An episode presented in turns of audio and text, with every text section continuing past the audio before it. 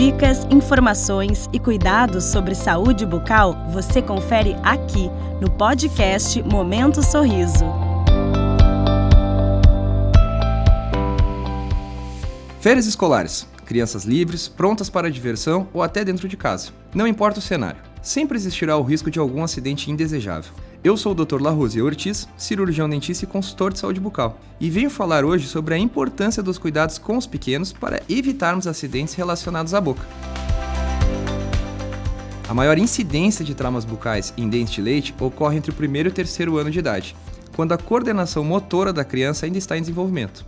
As quedas em situações diversas, muitas vezes dentro da própria casa, são as causas mais observadas. Já na dentição permanente, entre o sétimo e o décimo ano de idade, as causas mais frequentes estão relacionadas às atividades esportivas e brincadeiras. Nos adolescentes, os eventuais traumatismos ocorrem devido à alta confiança excessiva e à falta de cuidados. Independentemente da causa, o que devemos fazer quando um acidente bucal acontece?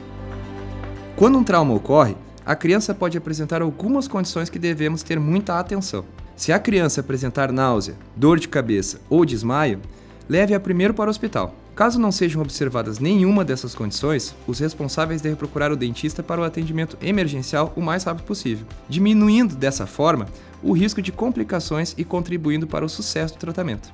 Os pais ou responsáveis devem relatar ao dentista como e onde aconteceu o acidente e há quanto tempo aconteceu.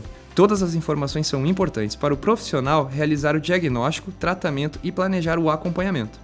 Após um traumatismo dentário, os pais devem ser informados sobre algumas possíveis consequências, tais como alterações na cor do dente, mobilidade, mudança de posição do dente na arcada dentária, complicações nos dentes permanentes, dor, sensibilidade, necessidade de tratamento de canal e até mesmo a perda do dente.